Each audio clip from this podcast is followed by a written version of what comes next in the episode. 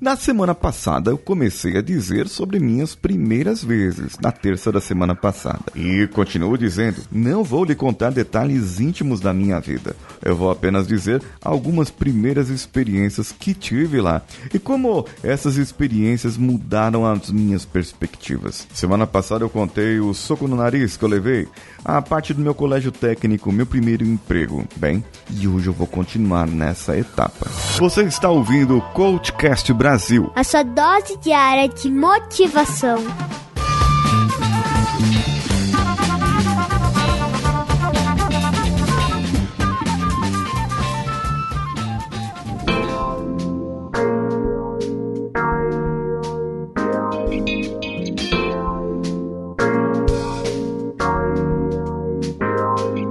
vocês sabem, eu fui um, bolsista da faculdade.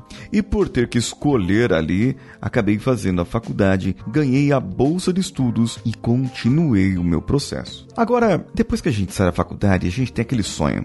Ah, vou conseguir o um emprego dos meus sonhos. Eu vou ganhar muito dinheiro. Eu sou engenheiro mecânico. Eu vou dominar o mundo, montar robôs e, e fazer um monte de coisa, trabalhar projetando coisas. E aí, quando você chega no mercado, você vê que o mercado é cruel, destrói seus sonhos. Existem muitos outros, milhares de outros engenheiros lá também, recém-formados, e eu tô lá no mundo, assim, atuando e uma era pré-internética e a gente não sabe assim o que aconteceria da vida das pessoas. Bem, eu tive um estágio foi meu primeiro estágio que me ajudou a trabalhar ali os meus processos. Mas sabe o que aconteceu? Durante esse estágio eu fiz um relatório e quando eu fui falar com o engenheiro que era o responsável, ele falou: "Não, incrementa esse relatório, coloca isso, coloca aquilo, coloca aquilo outro", mas era tudo coisa mentira. Eu não tinha feito nada daquilo. Então eu resolvi não fazer. Falei para ele: "Não, não vou fazer não". E eu cheguei pro meu professor e falei: "Olha, não tenho estágio para apresentar. O meu relatório ficou muito pobre,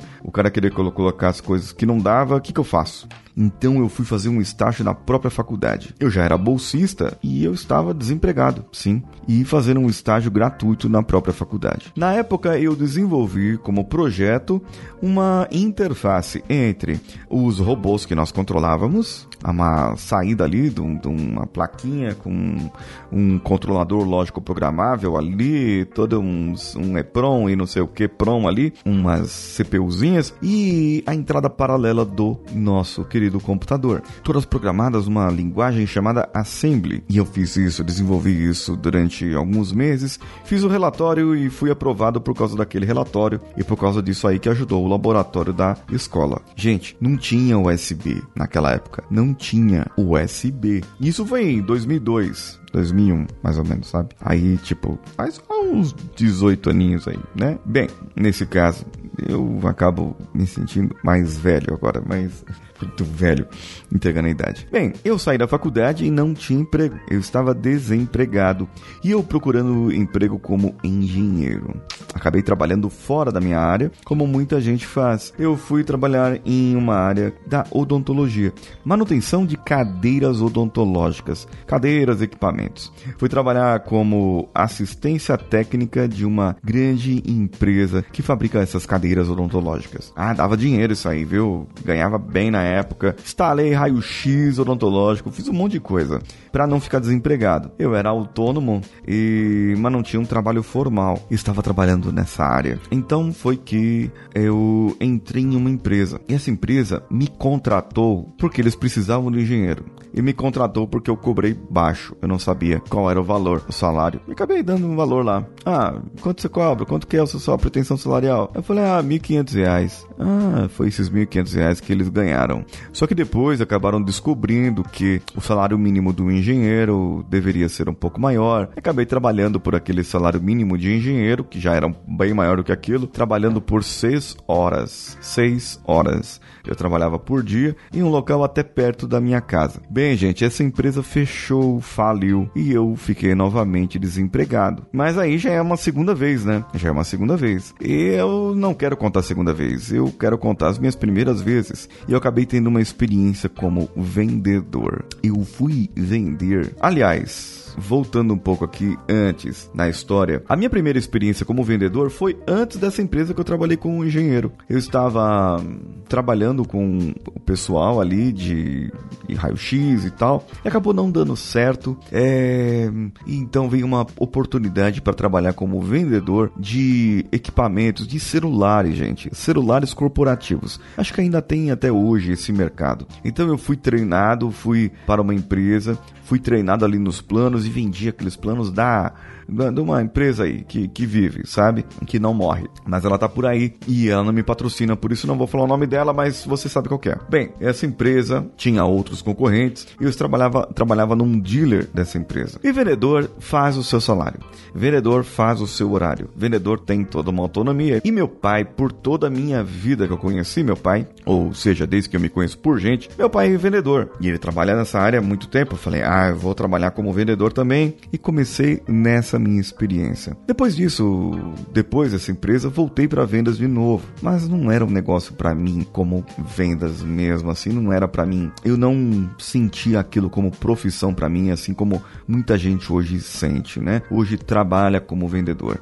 Apesar de que, como vendedor, eu acabei aprendendo que eu devo me vender a todo momento. A nossa vida é uma eterna venda. Se você não se vender, você não é mostrado, você não faz. Se você não souber passar os seus números, fazer o seu marketing pessoal, você não consegue ter sucesso no mercado. Não só no mercado profissional, mas sim no mercado dentro das empresas. Se um gerente não souber mostrar os seus números, ele é mandado embora no lugar daquele outro gerente que sabe mostrar os números dele, mesmo que ele minta nos números. É, afinal de contas, ele está mostrando alguma coisa. Bem, depois dessa empresa, eu fui para para uma outra, um outro dealer que vendia os mesmos equipamentos, só que era concorrente de onde eu estava. O dono ficou fulo da vida, para não dizer outra coisa, e eu acabei sendo é, é, pressionado por ele, fui ameaçado por ele.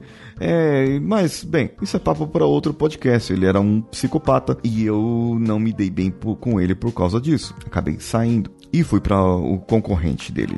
E lá no concorrente dele, eu comecei a trabalhar é, como vendedor e de repente eu fui promovido para trabalhar dentro da empresa. Porque eu tive uma pequena experiência como é, uma pequena experiência na área da qualidade e me colocaram ali para trabalhar junto com o pessoal e foi meu primeiro trabalho como líder. Eu era líder de um grupo de 16 garotas, que garotas mesmo, entre 16 e 18 anos. Naquela época podia, né? Trabalho menor assim. Hoje em dia o pessoal tá meio assim, mas naquela época tinha garotas entre 16 e 18 anos trabalhando lá. O cara que saiu antes de mim, que era o chefe, ele tinha lá seus 30 e poucos anos e estava sofrendo um pouco de, digamos, tentação, porque eram várias garotas, algumas bonitas, e ele sofria ali um pouco de, digamos assim, vocês entenderam, né? E eu já era mais jovem, tinha 20 anos. Bem, eu tinha 20 anos. É, eu já estava na faculdade, já era bolsista. Ainda era bolsista. Não tinha terminado minha faculdade ainda. Não, não tinha 20 anos, não. Eu tinha.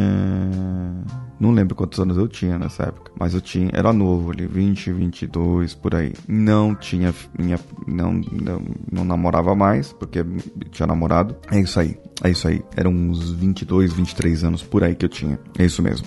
Bem, e foi minha primeira experiência como líder. Foi um sucesso minha experiência como líder. Três meses depois eu estava sendo demitido. Não deu certo. A empresa fechou depois de seis meses que eu saí. Ela tinha outros problemas. Bem, eu vou contar aqui também a minha primeira experiência internacional. Sabe onde foi minha primeira experiência internacional? Num país do outro lado do continente, num continente que fica ao lado do nosso, Angola, na África. Minha primeira experiência internacional. Valeria um outro episódio aqui.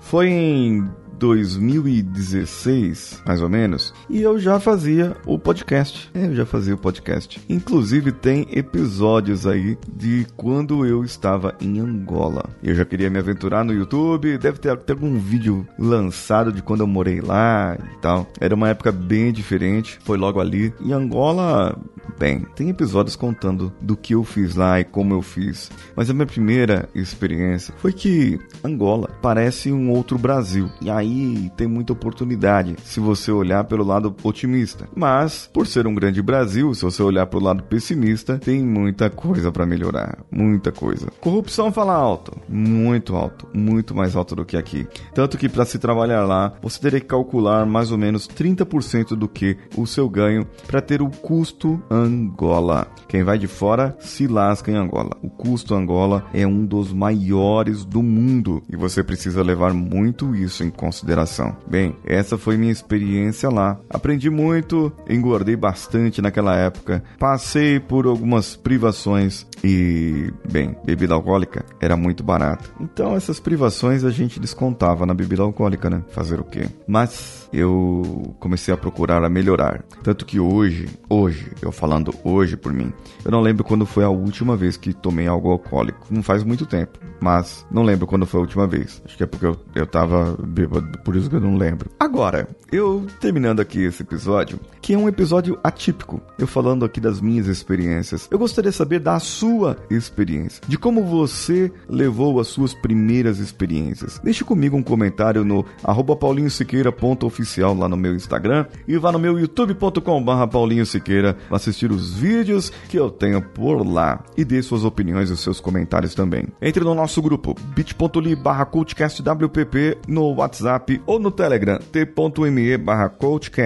E temos a Pod Pesquisa, o link está no post desse episódio, Pod Pesquisa de 2019, para que você possa ter o seu perfil de ouvinte filtrado também. Preencha lá e eu vou poder dizer que meus ouvintes também preencheram a Pod Pesquisa. Bem, eu sou Paulinho Siqueira, um abraço a todos e vamos juntos.